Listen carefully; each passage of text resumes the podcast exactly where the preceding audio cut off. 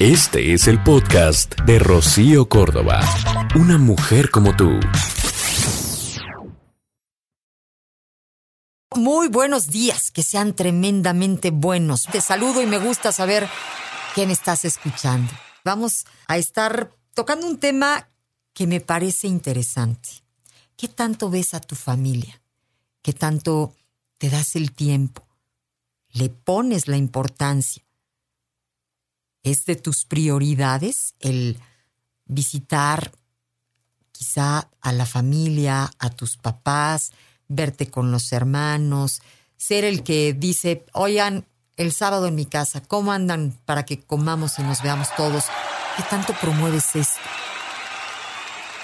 Últimamente hemos venido escuchando, sí, una cierta tendencia a... Mm, a promover esto de que hay que cortar también el árbol genealógico y desafortunadamente en algunas ocasiones puede que llegue a ser necesario. Pero hoy yo te quiero platicar justamente de lo mucho que suma, de lo mucho que nos llena el corazón, las ganas, lo entusiasmados que podemos estar cuando mantenemos cerca a la familia y no es una cuestión ni de época ni de eh, maneras de pensar. La ciencia ha venido trabajando para hacer investigaciones serias al respecto, ver de qué manera influyen en nosotros el tener estas personas de confianza cerca,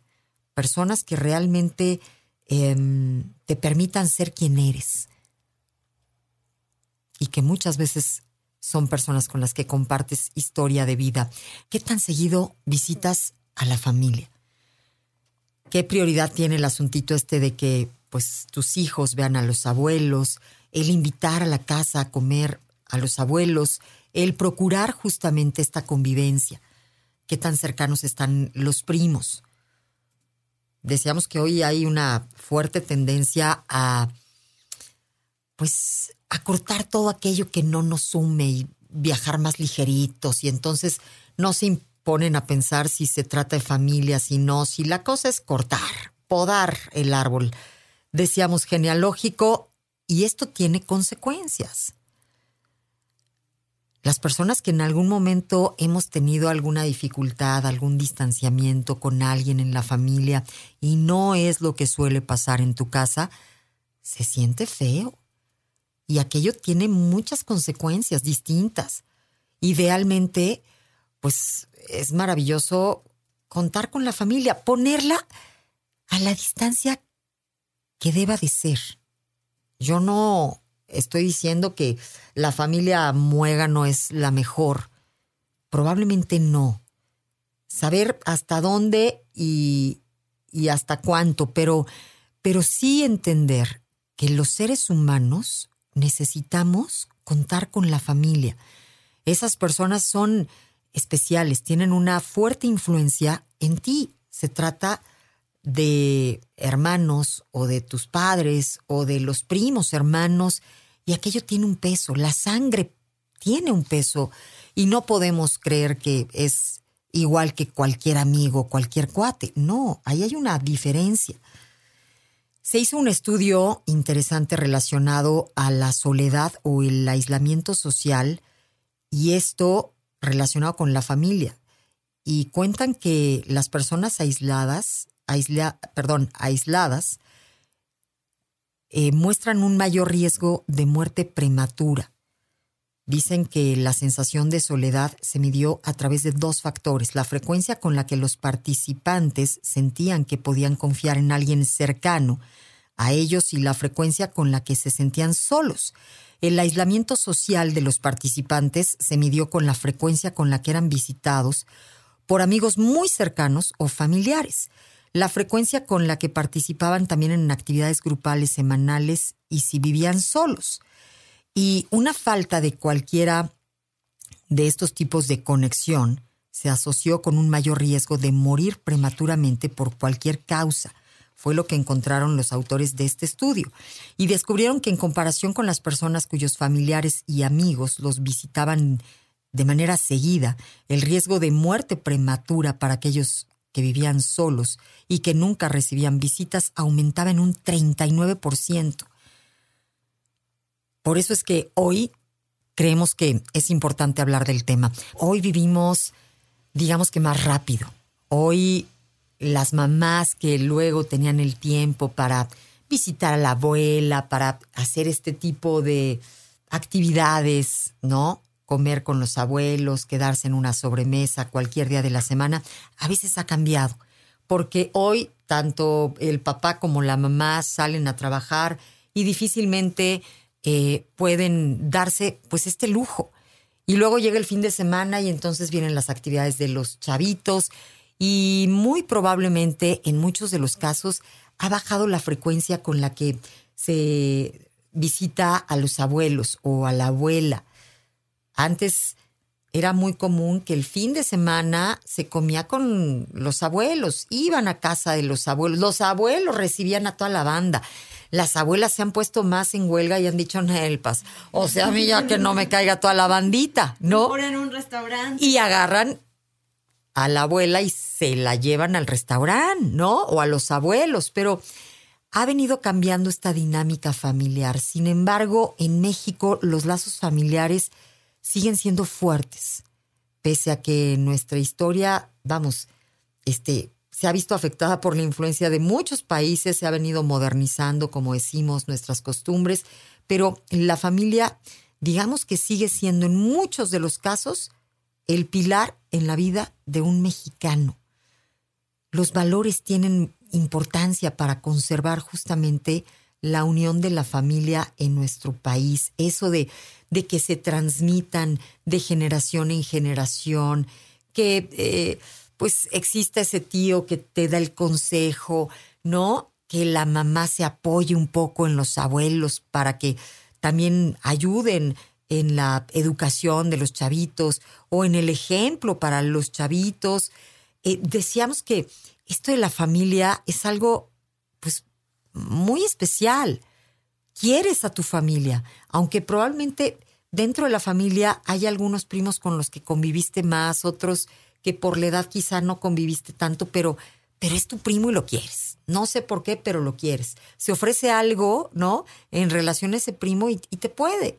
¿Por qué? Pues porque es el hijo de la hermana de tu mamá que tanto quiere tu mamá, o hermano de las primas hermanas con las que sí te llevas muchísimo. Y la cosa es que nos gusta esta idea del clan, de pertenecer a ese que es nuestro clan.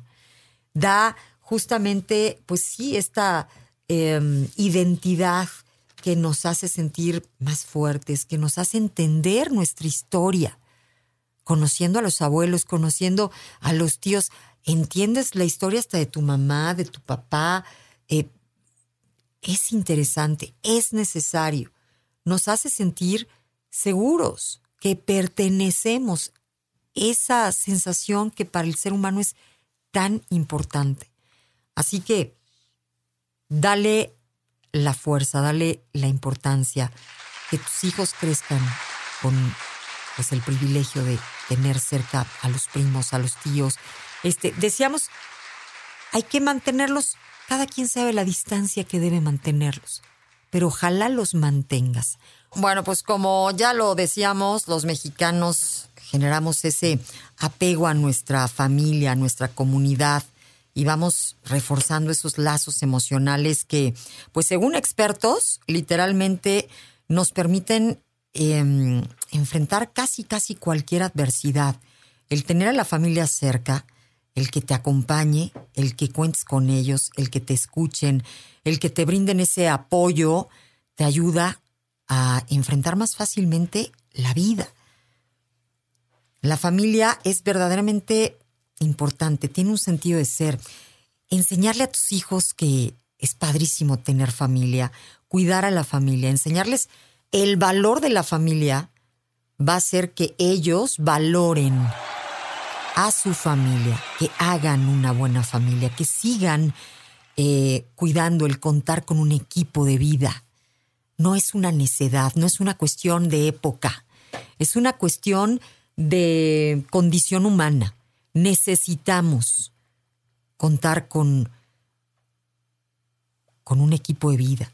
Decíamos que se hizo este estudio serio en donde, ojo, descubrieron que esas personas que probablemente cuentan con conexión con, pues, con ciertos amigos, este, pero que suelen aislarse, decían, por más que este, cuenten con algunas personas del trabajo, de, cuando no es realmente un vínculo cercano, no es una persona con la que puedan contar realmente, en donde haya total confianza, digamos que eso no, no los fortalece de la misma forma que el contar con amigos muy verdaderos o con una familia. Es que, a ver, hay amigos que se vuelven familia, decíamos, personas que probablemente tienen a la familia lejos, buscan el crear eh, ese ambiente familiar, volviendo a algunos amigos como si fueran familiares. Decíamos que es chistoso, pero hay matrimonios jóvenes que pareciera que adoptan algún matrimonio que vive cerca eh, de gente mayor a manera de abuelos. Y no es que sea algo que se diga así o que se busque así, inconscientemente te llaman, porque probablemente no cuentas con tus papás porque ya se fueron de este mundo o porque no viven cerca. Pero la necesidad de familia se refleja de muchísimas formas. Y es un hábito. Puede serlo o no serlo. ¿Qué le estás enseñando a tus hijos? Que se puede armar un equipo de vida, que se hace familia trabajando. Eso. Y el trabajar es, pues, aguantando vara, cerrando la boquita cuando ibas a decir algo que probablemente puede lastimar a alguien alivianarte y perdonar al tío que la regó un día, ¿no? Este, promoviendo las comidas en familia, siendo buena onda, este, abrazando, eh, queriendo, recordando que quieres a las personas que están ahí. Y digo, promoviendo los buenos hábitos en familia, ¿no? O sea, que, que, que den ganas de estar ahí porque lo que pasa ahí es bueno. Las pláticas en esa mesa son agradables, son simpáticas, van con buena intención. El, este, vamos, lo difícil del asunto es cuando se promueven cosas negativas en familia. Y entonces la familia resulta que ya no es tan positiva, porque también pasa, ¿no? Desafortunadamente. El podcast de Rocío Córdoba, una mujer como tú, en iHeartRadio. iHeartRadio.